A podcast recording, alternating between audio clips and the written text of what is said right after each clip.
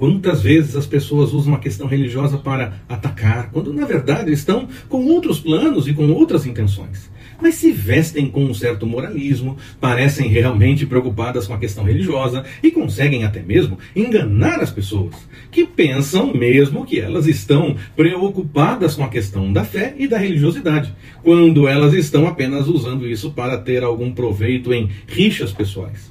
Sei que se buscarmos ao Senhor e vivermos de acordo com o seu querer, Ele irá reverter o quadro e, mesmo que uma maldade seja pensada contra nós, Ele irá transformar em bênção. Creia, realize em nome do Senhor e busque ao Senhor, sempre.